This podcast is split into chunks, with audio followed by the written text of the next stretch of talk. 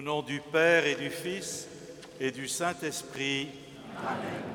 La paix soit avec vous. Et votre esprit.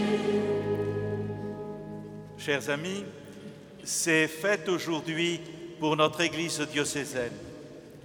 En effet, elle va recevoir du Seigneur Saint Diacre permanent. Avouons que c'est une très bonne année.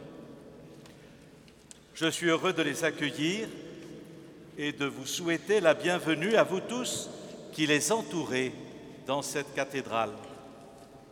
Je salue Monseigneur Jean-Marie Levert, Monseigneur Laurent Donien, qui est encore avec nous pour quelques jours seulement, les prêtres, les diacres présents, les familles des futurs diacres, leurs épouses pour ceux qui sont mariés, leurs enfants, leurs collègues de travail, leurs amis et tous les membres des communautés chrétiennes auxquelles ils appartiennent. Ces hommes qui se présentent devant nous ce soir ont entendu l'appel du Seigneur.